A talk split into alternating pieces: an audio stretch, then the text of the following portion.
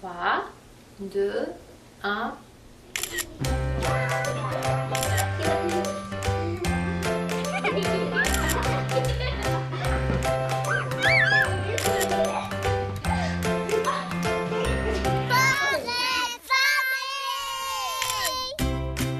Bonjour mes amis, comment ça va? Bien, bien, je le souhaite. Bienvenue si vous nous écoutez en balado-diffusion. Bienvenue si vous êtes plutôt en direct. Marianne Paquette avec vous pour la prochaine heure. Vous écoutez Portrait de famille sur Canal M. Et aujourd'hui, je vous présente la famille d'Yvonne Sénéchal. Peut-être un nom qui vous sonne des cloches et ce serait bien normal parce que Yvonne, elle est la vice-présidente des opérations chez Vues et qui est l'organisme qui chapeaute Canal M. Donc, si on comprend bien, Yvonne, c'est comme un petit peu ma patronne. Donc, je vais être comme meilleure que d'habitude aujourd'hui. Yvonne, c'est aussi la maman de deux grands jeunes hommes, des belles pièces d'hommes, des grands colosses. Paul-André, 35 ans, et Vincent, 30, 33 ans. Et cette semaine, comme à l'habitude, vous commencez à connaître le concept. Je me suis inspirée du parcours d'Yvonne, de ses défis personnels au, cours euh, des dernières années, 30 quelques dernières années de sa vie de maman et de ses intérêts pour bâtir l'émission. En deuxième partie, donc, je reçois Vincent François, il sera en studio, expert, lui, en accessibilité numérique et fondateur de Consultation Boréal.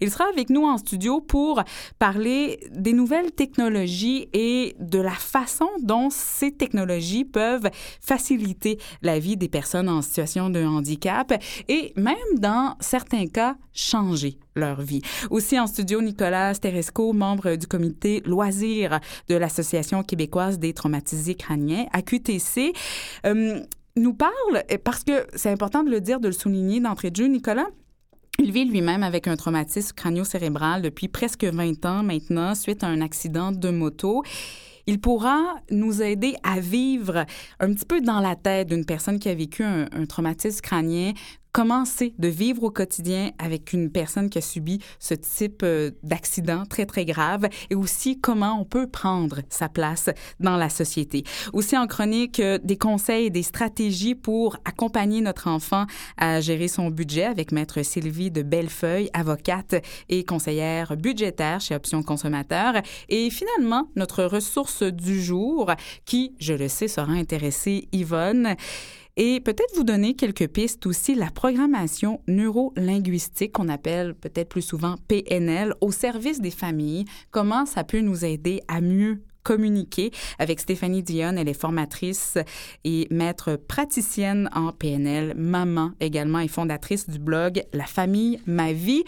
Ça devrait être bien costaud à l'image de Paul-André et Vincent, mais aussi très, très bon. Restez là.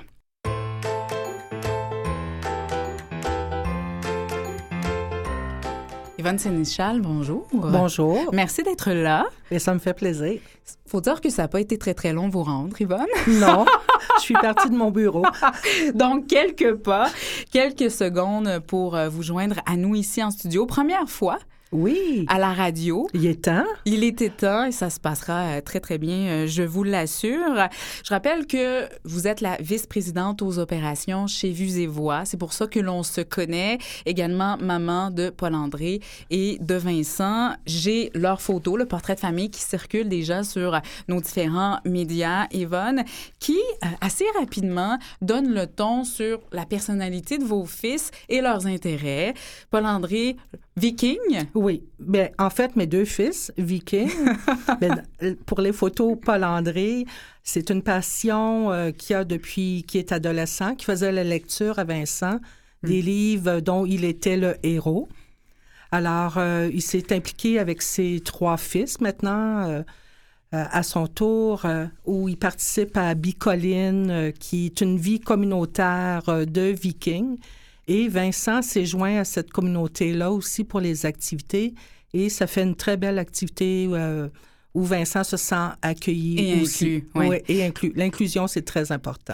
Vincent, on le voit sur cette photo avec un koala dans les bras suite à un voyage qu'il a fait il y a à peu près un an, Australie, Singapour.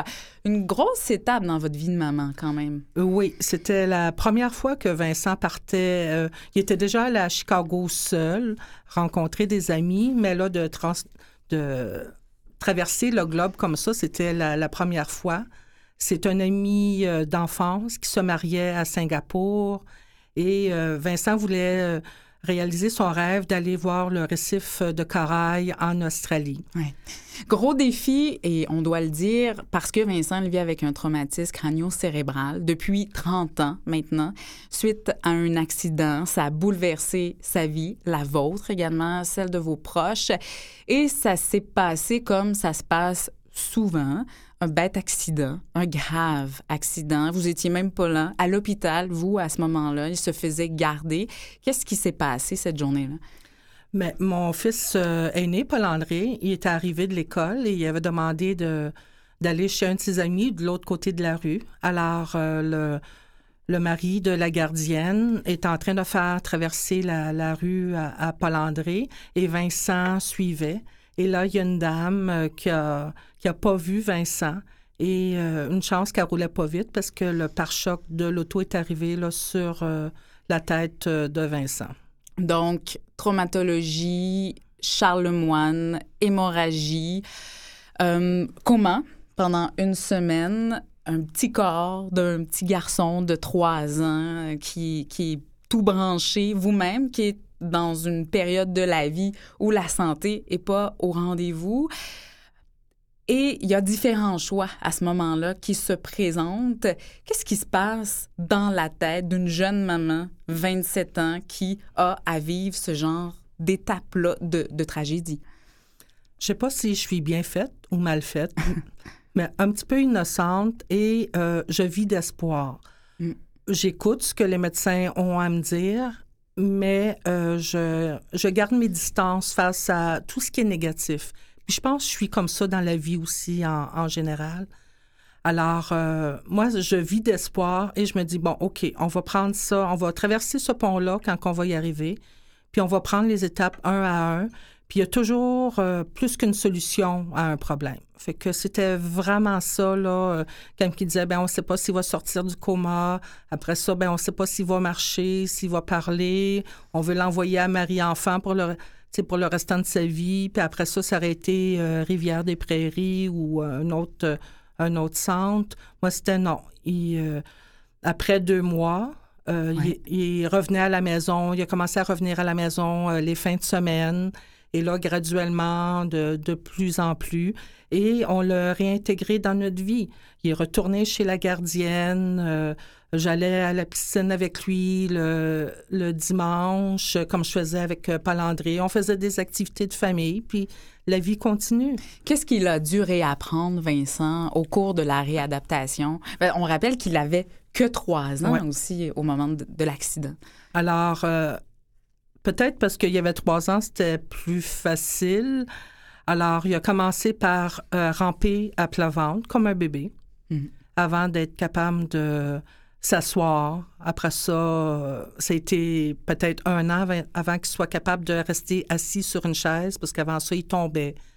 Euh, il a fallu qu'il réapprenne à parler aussi, euh, qu'il réapprenne à tout faire, là, à manger. euh, c'était comme on partait avec un bébé naissant. Ce qui se passe à ce moment-là de la vie d'une famille, d'une mère, c'est de se faire dire voilà ce que votre enfant est, mais on n'a aucune idée de ce qu'il deviendra. On n'a aucun indice par rapport à ça. À ce moment-là, comme j'ai dit, on prend ça au jour le jour et on, on le traite comme n'importe quel autre enfant. Comme je dis, c'est peut-être un bien pour un mal qui avait trois ans. Alors, je me disais, euh, trois ans, tout est possible. Il y a d'autres parties du cerveau qui peuvent se développer.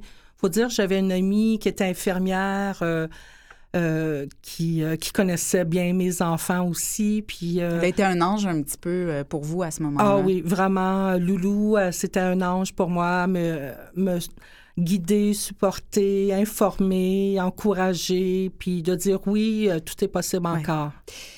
Je vais un petit peu plus vite dans le temps Oui. pour amener au passage du secondaire aux études supérieures au collégial, où Vincent a peut-être vécu une première grande difficulté, cette incapacité à accéder à des études peut-être plus complexes. Et à ce moment-là, il vit ça de façon très difficile et on y reviendra plus tard à l'émission. Et il vous dit, je n'arriverai jamais à contribuer à cette société. Vous lui répondez quoi à ce moment-là? Je lui rappelle euh, ce qui est arrivé quand il a reçu son diplôme du secondaire, parce que même le secondaire, c'était difficile. Il allait à l'école peut-être deux mois euh, durant l'année. À part ça, c'est moi qui l'aidais. Il y avait des tuteurs et tout ça. Mais le jour où il a gradué, c'était dans une petite école, une école alternative, et euh, il y avait 300 étudiants. Et de voir les parents et les étudiants debout applaudir Vincent pour son courage et sa détermination. Je dis, déjà là, tu as beaucoup contribué à la vie de tout le monde. Oui. On va parler à quelqu'un d'autre qui a contribué beaucoup à la vie de tout le monde, Nicolas Steresco, dans quelques instants.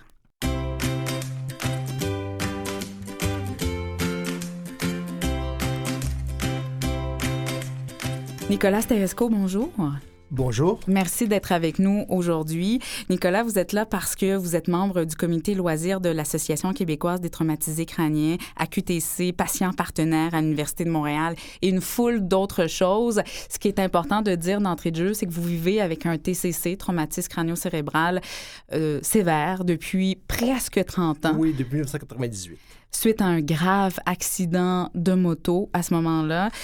Il y a à peu près 13 000 personnes chaque année au Québec qui subissent un traumatisme crânien. Ça peut varier de léger à sévère et bien sûr, ça change une panoplie de choses dans les séquelles et la réadaptation. Pour vous, ça a été sévère, on le comprend. Nicolas, ça a changé quoi lorsqu'on se réveille? Bon, un, coma de plusieurs jours, plusieurs semaines. un mois et demi. Un mois et demi. Après ça, amnésie liée au stress post-traumatique et l'apprentissage. Vous avez dû réapprendre quoi? Tout. Hmm. À manger, à marcher.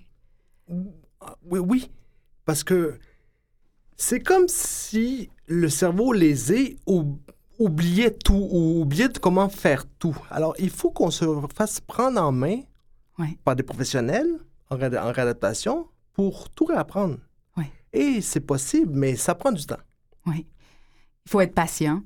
Oui, d'autant autant la victime, ben, la, oui, la victime, le traumatisme crânien, que ses proches. Oui. Parce qu'il n'y a, oh, a pas de réponse précise à toutes les séquelles il y a des gros patterns de séquelles, sauf que chacun, chaque traumatisme crânien est unique et, différent. Il y a des atteintes aussi à la mémoire, à la concentration, aux émotions aussi. exactement, exactement. Et ça, vous l'assumez bien, je pense. Oui, oui, maintenant, il faut bien, parce que je n'ai aucun contrôle là-dessus. Cette labilité, cette labilité émotionnelle-là, qui est une de mes séquelles du trauma crânien, ben, elle est incontrôlable. Oui. On apprend comment à vivre son quotidien. Hmm. Bon, bien sûr, je comprends, il y a toute la réhabilitation, il y a les nombreux suivis médicaux, les passages dans les hôpitaux, mais il y a un jour, il y a un retour à la maison qui se fait comme pour Vincent. Et là, toute la réorganisation, ça s'est passé comment? Cette, cette, cette étape-là est très déstabilisante. Elle est très, très déstabilisante pour le traumatisme crânien pourquoi? Parce que en réadaptation, quand on est suivi en réadaptation, tout est organisé pour nous. Et avec nous, mais aussi pour nous.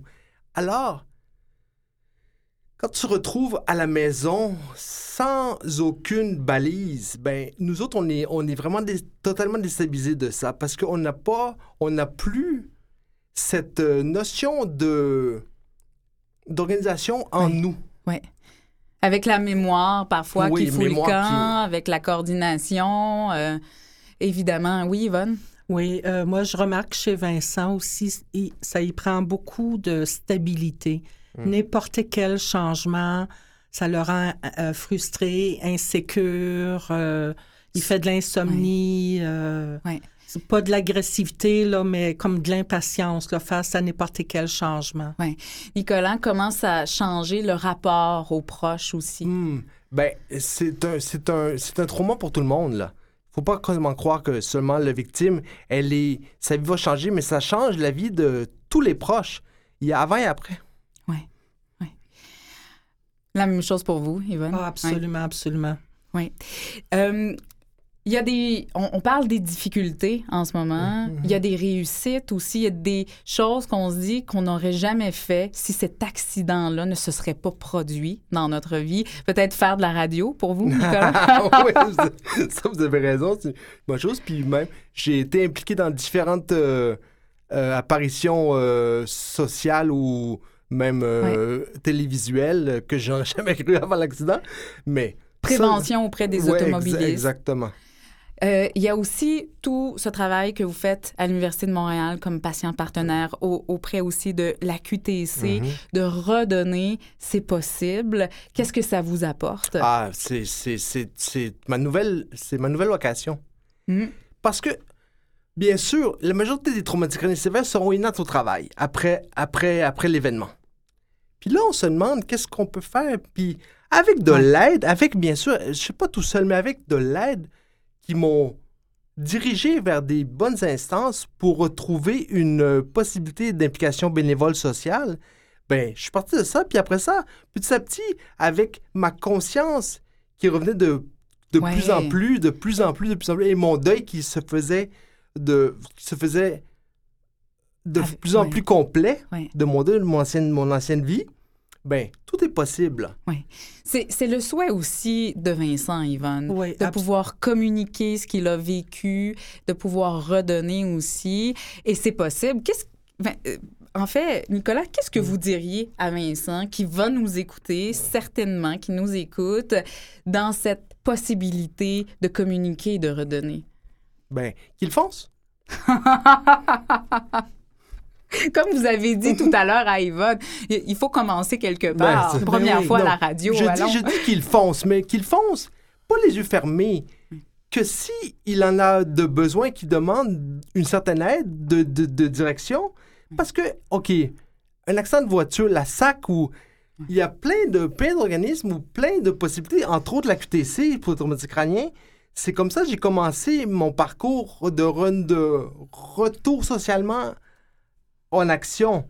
Fait qu'il peut, Vincent pourra demander très bien, facilement à l'association, puis de là, partira selon ce qu'il veut, un, selon ce qu'il peut, deux, Ouais. suivant les séquelles, parce que les hein. séquelles Ouais. sont différentes pour tout le monde, de faire ce qu'il, de faire ce qu'il lui portera bonheur. Mhm. Sais, C'est du bénévolat. Fait qu'on peut choisir ce qu'on veut faire.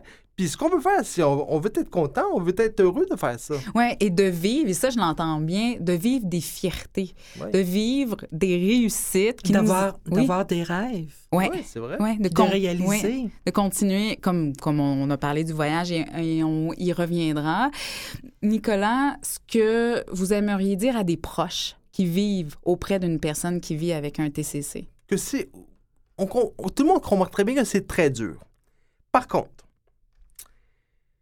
que rien n'arrive sans travail, puis ça, ça, tout le monde le sait, mais c'est totalement possible d'arriver à quelque chose de socialement acceptable et pour les proches et pour le traumatisme crânien. Ouais, ouais. Eh ben, et pour- et pour- parce qu'il y a un deuil à faire, on le sait ça. Mais quand, quand il sera en processus de compléter ce deuil-là, de, sa, de son existence antérieure, ben, bien sûr, tout est possible. OK, je parle pas de courir les 100 mètres, là. Mais Ouais. une réorganisation ou une réimplication sociale de multiples façons, en temps de, en comme si pour euh, faire de la prévention des, des situations ou bien n'importe quoi est possible. Et ce deuil, il prend du temps à Ah. faire. Il faut se laisser le temps. Pour vous, euh, près de 20 ans, Nicolas, c'est Ben, encore un processus. Ben, le deuil, le- mon deuil complet, mon deuil total, de, je me rappelle de ce, que de ce que je faisais avant, je me rappelle de ce que j'étais avant. ah, vous étiez Fait ingénieur. que, fait que, entre autres, mais je me rappelle de ça, alors je n'oublierai jamais, puis je n'accepterai jamais, je ne, dis, je ne dirai jamais que oui, l'accident fait de moi quelque chose de, de mieux, de meilleur. Par contre, oui, sur cette situation, oui, mais mon acceptation de ma vie présente, elle est faite. Elle est, elle est totale maintenant. Je fais ce que je, ce que je veux avec ce que je peux, comme tout le monde. Je fais du mieux ce que je peux avec ce que j'ai.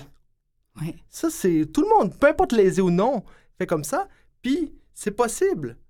C'est possible. Nicolas Steresco, c'était un grand plaisir de vous avoir en studio avec nous. Merci beaucoup de cette contribution. Je rappelle que vous êtes euh, bénévole auprès de l'Association québécoise des traumatisés crâniens, AQTC.ca, des ressources extraordinaires pour les familles, pour les proches qui vivent avec une personne qui a un TCC et également vous faites une foule d'autres choses très intéressantes. Merci beaucoup, Nicolas. Merci beaucoup. Maître Sylvie de Bellefeuille, bonjour. Bonjour. Vous êtes avocate et conseillère budgétaire chez Options Consommateurs et là aujourd'hui pour nous donner des conseils, des stratégies pour mieux aider notre enfant, adolescent, jeune adulte à gérer son budget. Sylvie, à partir de quel âge on peut décider de s'en mêler en tant que parent? Bien, je vous dirais, il n'y a pas vraiment d'âge. Hein. On y va. euh, L'éducation budgétaire, c'est quelque chose qui peut se faire dès le très, très jeune âge. L'idée, c'est que, d'une part, comme parent, on sert aussi d'exemple. Oui. Alors, ça peut être aussi euh, tout simplement d'initier selon, c'est toujours, faut toujours s'adapter en fonction de l'âge, bien évidemment, là. Euh, mais ça peut être des choses très, très simples comme initier nos enfants à l'épargne avec une petite banque dans leur chambre, par exemple, euh, les fameux, les fameux petits cochons euh, qu'on peut, qu'on peut avoir dans sa chambre. Euh, de le sensibiliser quand on l'amène faire l'épicerie, ben pourquoi on prend telle sorte de boîte de céréales plutôt que l'autre? Parce qu'elle est en spécial. Donc c'est le genre de Mhm. choses qu'on peut qu'on peut faire progressivement pour amener l'enfant à, à comprendre que à comprendre un peu la valeur de l'argent. si Oui, parce qu'en fait, tout débute là. La valeur de l'argent, ça peut être parfois difficile à saisir pour un enfant et même un adolescent. Absolument. Absolument. Euh, aussi, dans certains cas, quand les enfants ont des allocations, ils sont en mesure de voir un peu une idée de combien ils gagnent, combien ils dépensent. Alors, euh, de les amener à faire un, un petit budget. Ça peut être quelque chose de très Mhm. simple, de dire ben, combien je reçois d'allocations par semaine, euh, c'est quoi mes dépenses, ou si j'ai un projet, par exemple, un enfant peut dire ben moi, ce que j'aimerais, c'est m'acheter tel jeu vidéo qui coûte X dollars. Bon, ben, amener l'enfant à épargner tranquillement cet argent-là, même les, les cadeaux qu'il reçoit, par exemple. Donc, ça peut être des, des façons simples d'aller avec des, des objectifs très, très concrets. Et bien sûr aussi à faire des bons choix, des choix avisés. Sylvie, on parle de ce sujet-là aujourd'hui parce que c'était une préoccupation de notre maman invitée, Yvonne, qui a un fils de 33 ans, Vincent. Et c'est encore, Yvonne, un défi et un enjeu dans votre famille d'aiguiller Vincent à gérer son budget. Vincent le, le gère très bien son budget. Euh, moi, ma plus ma préoccupation, c'est quand je serai plus là. Mhm. Parce que, tu sais, comme son, son rêve d'aller en Australie, ben c'est sûr que maman a contribué un petit peu. Mais c'est quand moi, je serai plus là ou je serai plus capable de contribuer pour m'assurer que personne abuse de la bonté Oui. de Vincent. Et quel choix il fera? Je pense à une, à une anecdote où il s'était acheté, je pense, un jeu vidéo où, bon, et là, est-ce que c'était un bon choix? Oui, Vous aviez oui. dû aviser à ce moment-là, Yvonne, On a des fois des doutes. euh, des doutes qu'il peut avoir. Sylvie, justement, on amène comment notre enfant à euh, justifier des choix de dépenses? Euh, ça peut être délicat. Il faut se rappeler que l'argent, c'est un tabou. Euh, Ouais. C'est un tabou dans notre société. Quand c'est un tabou quand on en a, c'est un tabou quand on en manque. Euh, c'est souvent une source de dispute à la maison, même à l'intérieur des couples. Alors tout dépend toujours de la relation qu'on a avec son enfant. Et il faut se rappeler aussi que les choix qu'on fait comme consommateurs sont aussi un peu le choix de nos valeurs. Nos priorités peuvent être différentes de celles de notre enfant pour toutes sortes de raisons. Puis il y, a- il y a des choix de valeurs là-dedans. Donc l'idée c'est d'agir un peu comme guide. Euh, si je peux me permettre peut-être un, un, un outil euh, option consommateur il y a quelques années a développé un, un petit guide qui s'appelle Achète-toi une vie. Euh, L'idée en arrière de ça, c'est d'amener euh, les jeunes à réfléchir sur leur façon de consommer. L'idée, c'est pas de dire on achète ou on n'achète pas, mais juste de se poser des questions sur qu'est-ce qui m'amène à faire mes choix pour être en mesure de faire des choix éclairés. Alors l'idée, des fois, c'est juste de se poser des bonnes questions au bon moment. Oui, et de comprendre que si je désire m'acheter un jeu vidéo, ben ça se peut que dans deux, deux jours, je puisse pas aller au restaurant. Ça, Absolument. ça va Absolument. ensemble aussi. faut faire des choix. Dans l'idée de la gestion du budget, de la compréhension de la valeur de l'argent, Sylvie, il y a aussi les dettes. Ça, on n'en veut pas, c'est la bête noire. Souvent, on veut les éviter. On sensibilise comment l'ado, jeune adulte, à éviter d'en contracter. Bien, première des choses, il faut se rappeler qu'une carte de crédit, je dirais les deux éléments où les jeunes ont souvent beaucoup le, beaucoup de dettes ou le, la, porte d'entrée au niveau de l'endettement, je vous dirais, c'est les cartes de crédit Mhm. et les téléphones cellulaires. Ce sont les deux Ah. éléments là, qui sont peut-être plus critiques, surtout chez les, chez les plus jeunes. Euh, L'idée des dettes, ça peut être quelque chose qui peut être sain, ça dépend toujours de la façon qu'on qu'on les gère. Euh, je peux ici pour dire qu'être endetté, c'est toujours problématique, ça dépend toujours de notre capacité de remboursement. Alors, il faut vraiment prendre l'idée de, euh, de savoir d'abord comment fonctionne une carte de crédit. Déjà, à la base, quand on donne des séances d'information un peu partout, il y a une très grande proportion des gens qui ne connaissent pas cet outil-là. Euh, donc, de savoir comment ça fonctionne, puis d'être conscient que si j'ai une carte de crédit dans les poches avec, supposons, une limite de crédit autorisée de 1000 dollars, ben j'ai pas 1000 dollars disponibles à dépenser. C'est pas 1000 dollars qui m'appartient, c'est 1000 dollars qui appartient à une institution financière et que je dois rembourser avec des intérêts qui sont souvent élevés. Alors, l'idée, c'est d'expliquer le fonctionnement, puis à partir de là, de se dire, ben, voici comment ça fonctionne. Il y a des bonnes façons d'utiliser le crédit, il y en a des moins bonnes, euh, et c'est d'en être, être conscient. Même chose pour les téléphones cellulaires. Hein. Souvent, c'est la mode, on va avoir le dernier bidule à la mode, puis jusqu'à un certain niveau, ça peut être correct aussi pour certaines personnes, euh, mais c'est des produits qui peuvent être très, très dispendieux. Mhm. Puis souvent dans nos bureaux, quand on voit des jeunes adultes, on peut se retrouver dans des situations où il y a des gens qui ont des dettes de cellulaire auprès de différents fournisseurs. Ils ont une dette auprès d'un, ils changent, ils s'en vont auprès de l'autre et ils en accumulent comme ça. Et il faut, faut être au courant de c'est quoi le forfait, que- c'est quoi qui est dans notre contrat. Donc prendre le temps de lire le contrat. Euh, puis je, vous- donne dans le mille que c'est pas toujours des documents qui sont faciles à lire et de, de, de- mais poser des questions pour s'assurer lorsqu'on prend un engagement financier d'une part euh, un de s'assurer qu'on a les moyens de le faire. Donc on Mhm. se fait un budget avant d'aller voir une institution financière ou avant de Ah ah. contacter quelque chose parce que notre capacité réelle de remboursement, c'est nous qui la connaissons pas la banque. Oui. Et vous parlez beaucoup, Sylvie, de- d'informations de vos bureaux chez Options Consommateurs. Vous offrez ce genre de service-là, rencontrer un conseiller, parce que parfois, le jeune adulte peut ne pas comprendre, mais le parent aussi peut manquer d'outils pour aiguiller son enfant. Tout à fait, tout à fait. Alors, Option Consommateur couvre le centre de Montréal en matière d'éducation budgétaire. Euh, il y a d'autres organismes aussi qui s'appellent des ACEF. Oui. Euh, il y en a quatre à Montréal, y y compris Option Consommateur. Euh, il y en a partout au Québec.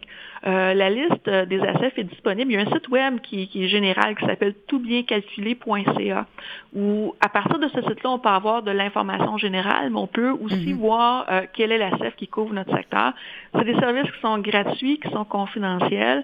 Euh, Et qui l'idée- peuvent être bien utiles. Merci, euh, Sylvie de Bellefeuille. Option-consommateur.org pour plus d'informations. Je rappelle, vous êtes avocate et conseillère budgétaire chez Option Consommateur. Et on pense à l'épargne aussi si on veut voyager en Australie et à Singapour comme Vincent.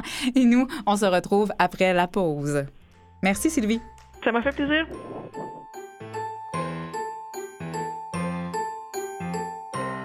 Vous écoutez Portrait de famille avec Marianne Paquette. Deuxième partie de cette émission, toujours en compagnie d'Yvonne Sénéchal. Ça se passe toujours bien, Yvonne? Ah, tout à fait. c'est un, c'est un bon baptême. Ah, ben oui, j'adore ça. Je, je vais vouloir revenir. Ah, ben tant mieux, c'est une bonne nouvelle. Je vous rappelle ce qui s'en vient en deuxième partie de l'émission. On discutera avec Stéphanie Dionne. Elle est coach familiale en PNL. On découvrira ce que c'est. Elle sera là en ressources pour nous aiguiller un petit peu à savoir comment la programmation neurolinguistique peut aider les familles à mieux communiquer. Et également, Vincent François est avec nous en studio. Il est expert en accessibilité numérique, fondateur de Consultation Boréal pour discuter avec nous euh, de quelle façon, comment les nouvelles technologies peuvent aider, faciliter le quotidien des personnes qui vivent en situation de handicap et même parfois même changer leur vie. Mais avant de retour avec Yvonne, on l'a entendu tout à l'heure avec Nicolas Steresco, à quel point il peut y avoir des séquelles. C'est très variable selon le type de traumatisme que l'on a pu vivre, le type d'accident aussi. Pour Vincent, ça se manifeste comment, ces séquelles-là? Je pense que la plus grosse séquelle, c'est la fatigabilité. Vincent a des capacités pour à peu près une heure par jour. Alors, en une heure, on ne fait pas grand-chose. Il y a une, euh, hémiparésie du côté gauche, alors euh, que ce soit de la bouche, de, l'œil, du bras, de la jambe, et ça augmente avec la fatigabilité. Il y a la dysprasie, la dysphasie, la dysgusie. euh, il, y a, il y a beaucoup de séquelles, mais la plus contraignante, c'est vraiment la fatigabilité. Oui. Il a eu ce souhait-là il y a un an à peu près de partir en voyage sans vous, sans personne. Bien sûr, il allait rejoindre des amis. C'était une façon aussi de se réaliser et de dire, je suis capable de Oui. faire ça. Tout à fait. C'était le rêve de sa vie, comme je disais, d'aller en Australie et de voir le, le grand corail. Euh, il nous l'a annoncé en repas de famille. Et là, ma, ma soeur, ma belle-sœur se sont tournées vers moi puis ont dit Tu peux pas le laisser aller, il faut que tu l'empêches. J'ai dit J'ai jamais empêché Vincent de rien faire. Alors, je vais l'aider à organiser ce voyage-là. Ouais, je vais pas commencer aujourd'hui. Et, et tout à l'heure, on l'entendait, les personnes qui ont un, un traumatisme crânio-cérébral sont capables de grandes choses, de plein de choses. faut juste être réaliste dans les attentes. Ah, absolument. Tu il, il sait là, que quand il est en voyage, euh, il doit se reposer. Mais tu sais, comme euh, Nicolas disait, tout est adapté maintenant. À l'aéroport, il y a des services. Dans les hôtels, il y a des services. Partout où tu vas, il y a des services pour les personnes handicapées. Alors, c'est de bien planifier le, le voyage, puis de, de se lancer. Oui, et, et de le faire. Il y a eu parfois des difficultés dans le parcours familial. Quand, par exemple, Vincent a eu cette difficulté avec les études, avec toute l'entrée au collégial, vous avez dû aller chercher de l'aide à ce moment-là pour mieux l'aider. Vers qui vous vous êtes tourné? Ben, vers l'Association des traumatisés crâniens. Mm. Euh, il y a un groupe de soutien de parents que je trouve qui est excellent.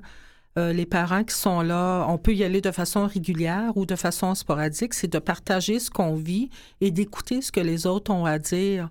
Des fois, c'est très différent, mais on s'entraide. Et c'est comme ça qu'on avance et qu'on trouve des solutions aussi, c'est en partageant. Ouais. Pourquoi à ce moment-là, il y avait une espèce de vulnérabilité à peut-être aider Vincent ou, ou du moins ce besoin-là d'aller chercher de l'aide ailleurs?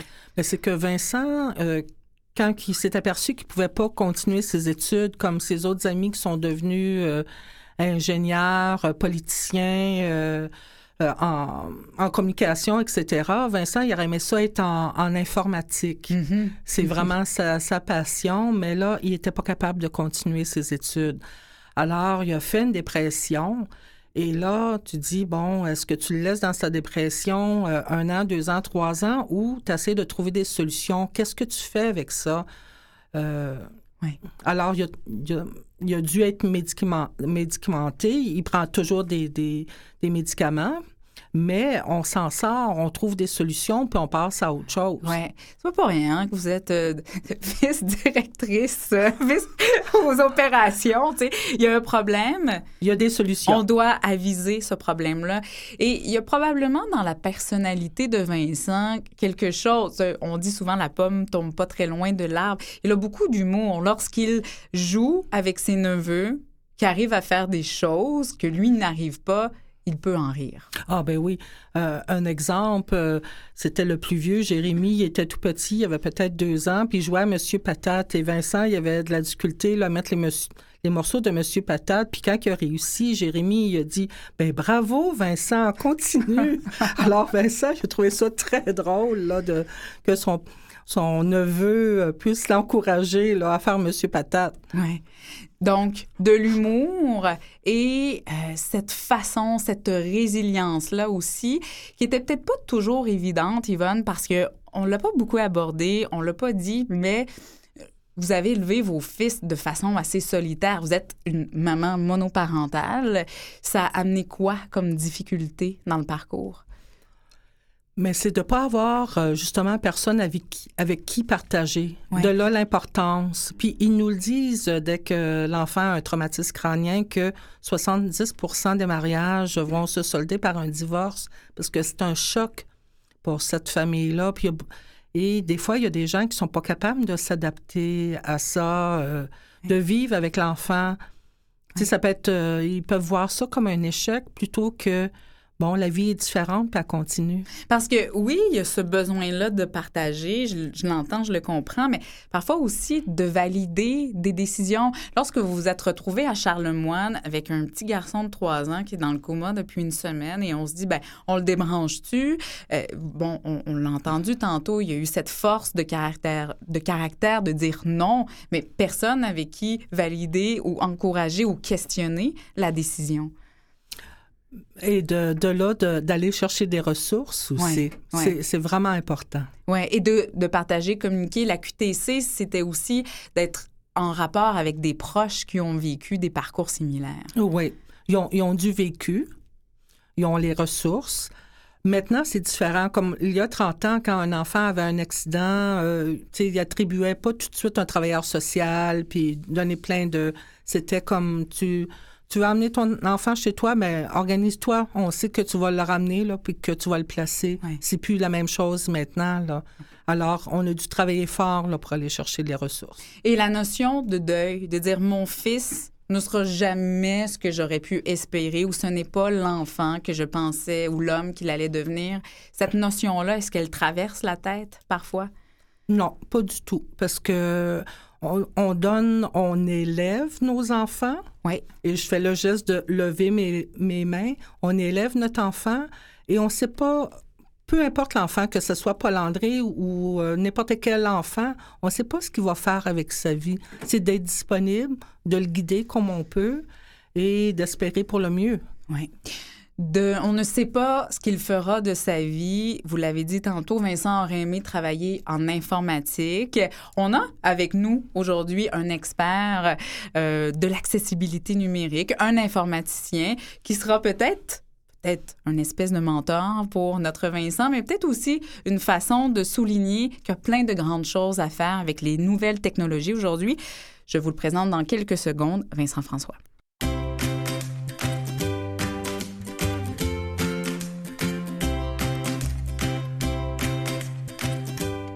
Vincent François, bonjour. Bonjour. Vous êtes un expert en accessibilité numérique, fondateur de consultation Boréal, informaticien, on Oui, peut le dire. absolument. Ce rêve-là, vous avez pu le vivre Oui, oui, oui. complètement et aussi être en constat de ce que les nouvelles technologies peuvent faire maintenant pour des personnes en situation de handicap.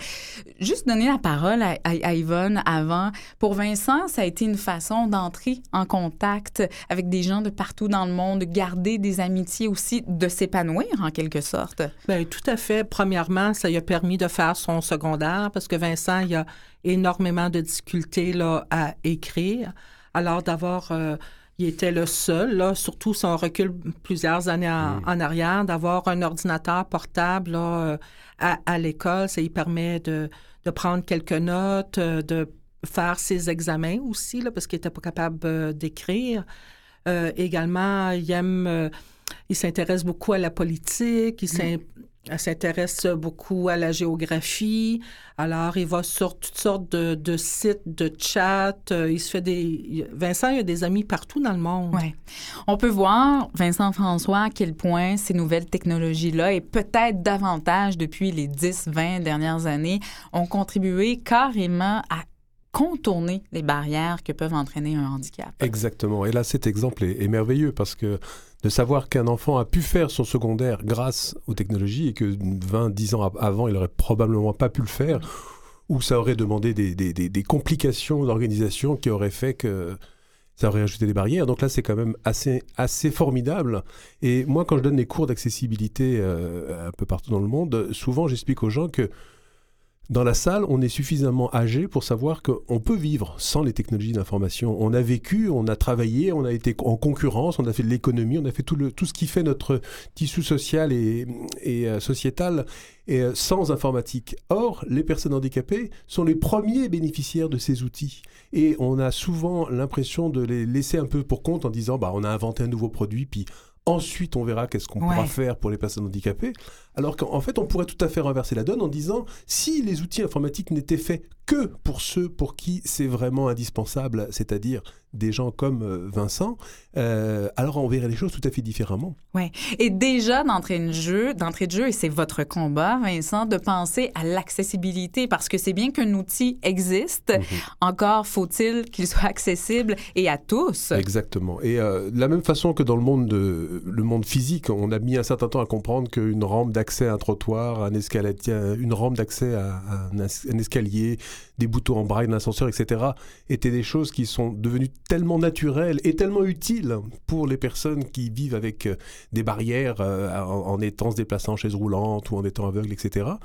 Que euh, on a mis un certain temps, mais on le comprend, c'est devenu évident, fait partie des normes de construction. Ben, c'est pareil dans le monde numérique. On a un certain retard, un retard Oui. qu'on rattrape euh, petit à petit par la bonne volonté des gens, par certaines normes, par des standards internationaux, par euh, des actions de certains gouvernements, et on, et on avance. Et, euh, mais on peut toujours se plaindre que ça n'avance pas assez vite. Ouais. Et j'imagine aussi par ce contact de personnes qui créent le numérique et Mhm. des personnes qui en bénéficient, comme des personnes en situation de Ben, handicap. exactement, c'est ce contact qui est quand même primordial. Moi, c'est pour ça que j'aime ce travail, parce que Bon, il y a des enjeux techniques. L'ingénieur que je suis peut, peut euh, triper sur euh, des problèmes à, à résoudre. Comment, ça, comment une personne aveugle va avoir accès à un écran, par Ouais, exemple? ouais. Puis aussi, c'est des problèmes très humains. On sait que le travail qu'on fait sert réellement à des vrais gens qu'on a vraiment besoin.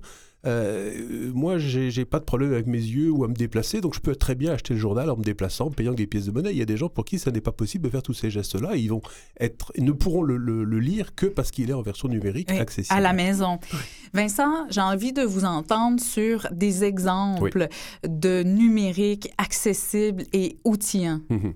Alors, euh, ben, aujourd'hui, par exemple, tout ce qui est l'éducation, à partir du moment où on est capable de transmettre l'information qui est transmise dans le cadre d'un cours à travers un logiciel, à travers des logiciels de, de, euh, formation en ligne, euh, et ben, le fait de les rendre accessibles permet donc à n'importe qui, quelles que soient les situations de handicap, à à, à suivre le cours, mais surtout à en tirer des bénéfices, et puis aussi à y apporter sa contribution. Parce qu'il y a aussi ça qu'on oublie parfois dans la démarche d'accessibilité, c'est qu'on dit on ne veut pas oublier des personnes qui sont dans des situations de handicap. Et puis en fait, ça veut dire, tiens, on, a- on est prêt à les oublier parce que c'est des pourcentages euh, pas, Ouais, pas significatifs, ouais. etc. Ce genre d'excuses qu'on entend ré- régulièrement.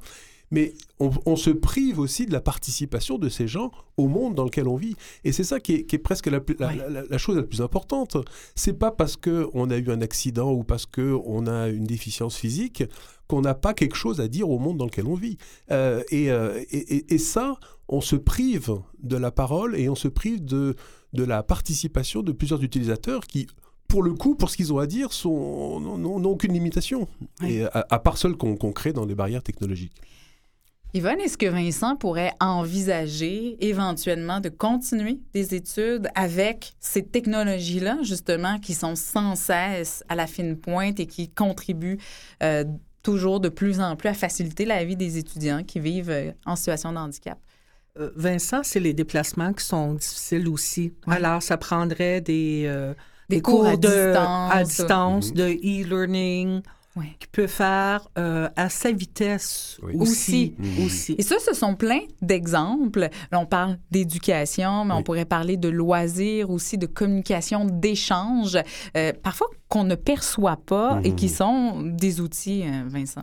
Alors effectivement, euh, euh, pour ce qui est tout le loisir, ou même avant le loisir, le fait de se déplacer. Aujourd'hui, on, utilise beaucoup des petits outils, des logiciels de cartographie euh, qui nous permettent de, savoir à quelle heure on sera à tel endroit pour pouvoir choisir son métro, etc. Ça, un outil pour une, une personne aveugle, par exemple, ou quelqu'un qui a des difficultés de déplacement, mais qui va se déplacer de façon autonome, hein, qui ne va pas utiliser ni un taxi, ni un, un- un service de transport adapté, vont bénéficier énormément de ce genre de, de genre de choses. Euh, vont savoir où aller, comment, et, euh, et, savoir si c'est un trajet fatigant, si c'est un trajet Ouais. compliqué, si c'est un trajet qui, qui- qui est multimodal et qui va demander des changements de véhicule un peu. Donc ça, voilà un, un- un outil formidable. Ensuite, euh, et donc rendre accessible, accessible un outil comme ça, c'est vraiment essentiel pour l'autonomie des personnes handicapées qui auront à se déplacer. Euh, pareil pour les loisirs, euh, choisir un hôtel, choisir une destination, euh, avoir accès à des... sa- savoir réserver un vol d'avion de façon indépendante avec un site accessible, c'est pas c'est pas anodin comme comme démarche de d'autonomie. Est-ce que ça intéresse les gens de techno, l'accessibilité universelle Ah. en numérique? Alors, Je vois votre visage, Ouais, là, ouais, c'est pour ouais. ça que je ris. Alors les, les individus, oui, les organismes, les entreprises privées qui ont des avocats qui les poursuivent euh, s'ils ne sont pas accessibles, oui. Euh. Les gouvernements qui, pour- dans lesquels il y a suffisamment de gens intéressés à faire avancer les choses, oui, avec la lourdeur normale d'un groupe. Mais le reste du monde, c'est-à-dire encore beaucoup de gens, euh, non, non, ils, se, ils attendent un petit peu d'être euh, frappés par un... D'être contraints. D'être contraints, Ouais, oui. Il y a, il y a même une attente d'être contrainte. Moi, j'ai for- j'ai formé plus de 1000 personnes au Québec et au, dans le reste du Canada euh, en accessibilité ces dernières années. Je n'ai rencontré que des, euh, je vais dire, des petits employés, c'est-à-dire des gens pour les, qui n'ont pas une, une décision à prendre dans leur hiérarchie. Et, euh, mais dès que je tapais dans des... Dès que je rencontrais des, directeurs ou des, des gens, je sentais qu'un une, une attention polie, mais pas, pas, pas beaucoup d'intérêt. C'est-à-dire que l'accessibilité marche encore beaucoup par la bonne volonté des gens. Ouais. Donc, euh, la bonne volonté individuelle des gens. Mais vous savez quoi, vuesetvoix.com est accessible. Ça, c'est une, une fierté, c'est essentiel, Yvonne, euh, bien sûr, que notre site ici euh, le soit accessible aux personnes qui vivent soit avec un handicap visuel ou, bon, avec tout type de handicap. Vincent, on fait comment pour, et on en, on en a parlé tantôt, Mhm. mais pour renverser cette boucle pour que, en fait, d'entrée de jeu, euh, ça ne soit pas un obstacle. Alors, d'entrée de jeu, c'est-à-dire que c'est plus facile de prévoir l'accessibilité en amont de quoi, de quoi que ce soit. Comme dans le monde numérique, hein. c'est casser un trottoir pour le, le rabaisser après, c'est un peu pénible. Euh, prévoir tout de suite les bonnes couleurs, euh, les bons contrastes, avoir une bonne structure du code HTML derrière la page web pour s'assurer que ça fonctionne, prévoir les images et leur texte de remplacement dès le début, ça coûte 15, 20 fois, 30 fois moins cher que de les corriger à la fin. Donc euh, déjà, le, le bon sens fait que c'est une bonne idée de commencer par ça. Ensuite, une deuxième façon d'être, de bien comprendre, c'est d'être sensibilisé. Et le mieux que j'ai trouvé jusqu'à présent, c'est voir une personne handicapée être confrontée à un problème numérique. Ça, la Voilà. moitié du message est passé. Une fois que les gens ont vu ça, eh ben, ils sont avides de comprendre les façons de faire pour le rendre accessible. Ou encore de voir une personne en situation de handicap bénéficier de la technologie, l'utiliser, que ça puisse euh, lui permettre d'accéder à des études supérieures, de voyager, Oui. d'être en contact, de contribuer à notre société. Et ça, euh, j'espère qu'on en verra de plus en plus. Consultation-boréal.com, c'est accessible, ça, Oui, Vincent? comme vous voir, j'ai travaillé aux deux. Et c'est pour ça que vous êtes là. On vous a reçu avec grand plaisir. Merci pour cette euh, discussion, Vincent François. Vous êtes expert en accessibilité numérique et fondateur de Consultation Boréal. Merci.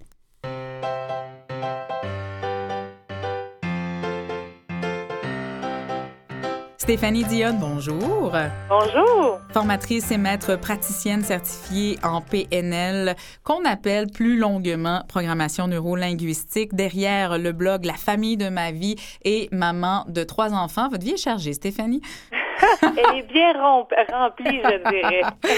On est là ensemble, Stéphanie, avec Yvonne Sénéchal, pour parler de comment la PNL peut aider, outiller les familles. Et surtout, je pense que d'entrée de jeu, il faut le dire, le souligner, parce que c'est ça qui est le plus important en PNL, à communiquer. Comment ça peut aider à faciliter les échanges? Oui, tout à fait, tout à fait. Je dirais que tout d'abord, la programmation neurolinguistique va aider beaucoup par euh, une compréhension de euh, la perception que euh, chacun peut euh, se créer à partir d'une même situation. À partir de là, un des ingrédients, je dirais, de la PNL, c'est de se dire que euh, la carte n'est pas le territoire. Mhm. Donc, euh, les interprétations que quelqu'un peut en faire, donc un enfant d'une certaine situation et un parent de cette même situation-là ne représentent pas l'ensemble de ce qui s'est passé au même moment, mais plutôt de ce qu'on en a retenu. Quand on part de là, on peut plutôt euh, chercher à poser les questions pour concilier les points de vue de chacun et euh, éviter les conflits, éviter de d'orienter notre attention vers le moment désagréable pour plutôt s'en faire un point d'ancrage vers un apprentissage. On a appris de ce conflit-là, on sait maintenant comment on va s'en sortir. Et un autre très bon ingrédient de la PNL, c'est de se dire que tout part d'une bonne intention. Mhm. Et à part- Oui, et à partir de là, c'est de se questionner encore une fois, se dire qu'est-ce que tu cherchais à faire? Qu'est-ce que tu souhaitais quand tu es arrivé à côté de ta sœur rapidement, tu as volé son jouet, puis tu as commencé à créer un autre jeu? Ben, j'avais le goût d'avoir de l'attention, euh, j'avais une idée qui m'a passé par la tête, je voulais la partager avec elle, mais ce que ça a provoqué, c'est un conflit. Ben, à partir du moment où on utilise ces deux ingrédients-là euh, dans notre esprit pour euh, questionner puis chercher qu'est-ce que tu cherchais vraiment à faire? Ben, on évite les conflits parce qu'on est plutôt en train de trouver une nouvelle solution Ouais. tranquillement. Stéphanie, vous ne la voyez pas en ce moment, mais Yvonne, elle écoute attentivement, elle sourit et même rit. Vous avez réagi à la carte n'est pas un, un territoire, euh, Yvonne. Et moi, je- Stéphanie, j'ai besoin de peut-être plus d'explications par rapport à cette expression-là. Oui. Ben en fait, c'est que euh, par exemple, si je veux rendre ça très concret, on pourrait avoir euh, quatre cartes euh, parce que je suis située à Québec, mais quatre cartes de la ville de Québec. Oui. Une sur laquelle on va y mettre en relief euh, les, euh, les sites historiques. Une autre carte sur laquelle on va mettre en relief des, euh, des points d'attraction euh, touristiques. Une autre sur laquelle on va plutôt parler des, des secteurs, des quartiers de la Mhm. ville de Québec. Donc, ce n'est pas complètement le territoire, ce n'est qu'une façon de l'interpréter, ce n'est qu'une façon de, euh, de représenter la perception qu'on se fait de la ville de Québec en fonction de notre expérience. Ouais, C'est ouais. la même chose pour l'interprétation qu'on se fait d'une situation. Ah, voilà, c'est plus clair maintenant. Yvonne Sénéchal, vous avez utilisé la PNL avec vos fils aussi. Oui. Ça, moi, j'ai commencé à suivre euh, des, des cours en PNL. J'ai fait praticien, maître praticien, enseignant pour mes besoins personnels. Parce que je me disais, il arrivait des situations dans la vie où, que ce soit dans la famille, dans le travail, puis là, on pense tout le temps à la porte de sortie, les vacances. Ouais. Ouais. Alors, je vais prendre une semaine de vacances, puis après ça, tout va être beau. Mais c'est pas, c'est pas ça la réalité. Alors, je me disais, plutôt que faire un voyage, moi, je vais faire un voyage avec la PNL.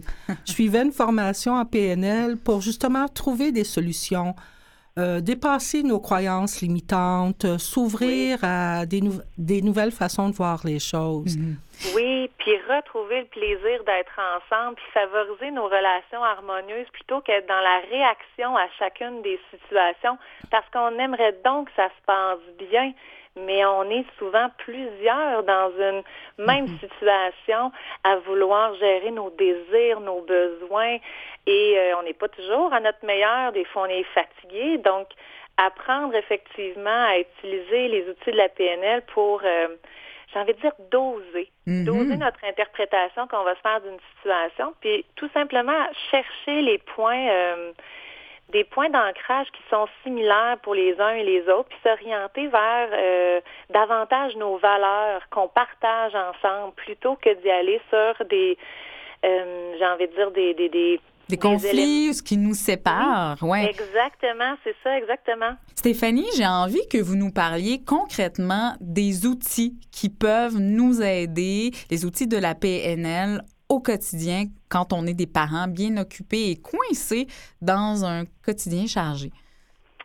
Ben, moi, j'ai envie de parler un petit peu de ce qu'on peut utiliser euh, dans des moments de transition. C'est souvent ces moments-là qui sont les sources, euh, les sources de conflits de, dans beaucoup de dynamiques familiales parce que c'est difficile d'arrêter quelque chose pour aller faire autre chose. Puis souvent, quand on change de trajet, ben, l'attention de tout le monde est portée sur différentes choses et donc on essaye d'amener tout le monde dans la même direction. Puis c'est souvent là qu'explosent les conflits. C'est l'heure de partir, c'est l'heure du bain, de manger ou de dormir. Puis on a un comme non ou encore une crise de bacon ou une opposition. Puis on pourrait tout simplement alimenter le conflit ou essayer d'être dans euh, avoir raison. Un des ingrédients ou des outils de base de la PNL, euh, c'est d'établir le rapport, de créer le lien. Tu sais, c'est la base à toute la relation. Puis d'abord, pour entrer dans le monde de l'autre, ben, on doit apprendre à se connecter d'abord à nous-mêmes, donc à être disponible et disposé. Et on va utiliser notre, euh, notre position, notre voix, notre respiration pour entrer en contact avec l'enfant. C'est sûr que, tu sais, on se dit oui, mais là, spontanément, le moment vient, mais ça se pratique tout ça et ça peut se programmer et devenir un automatisme tranquillement.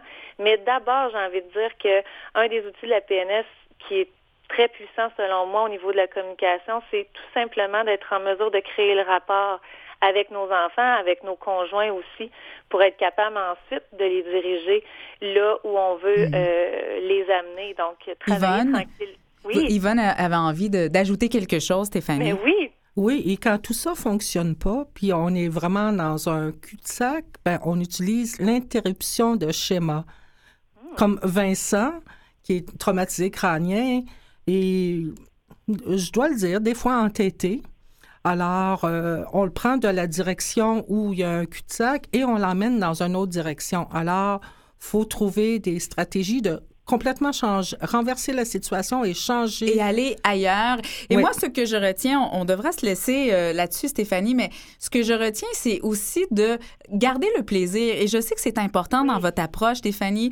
Euh, Juste les changements, on, on demande à l'enfant d'aller prendre le bain, il veut pas, on a droit à une crise parce qu'il joue, il veut rester à jouer, ben on lui amène on lui propose d'amener un jouet, un jouet qu'il veut. Et ça, c'est de rester sur le positif aussi, le lien privilégié et le plaisir surtout. C'est ce que je retiens euh, de vous, Stéphanie Dionne.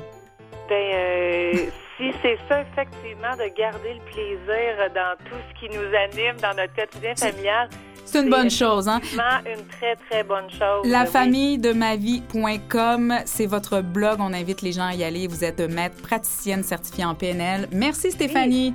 Ça fait plaisir. Yvonne Sénéchal, un grand merci à vous. Salutations, Vincent, Paul-André. C'était vraiment un très, très beau moment. Merci du partage. Ben, c'était un grand plaisir pour moi. Jean-Sébastien La Liberté à sa console, merci de nous avoir accompagnés. Vuesetvoix.com. Nous, c'est ça qu'on fait comme travail, c'est accessible. Bye bye, à la semaine prochaine.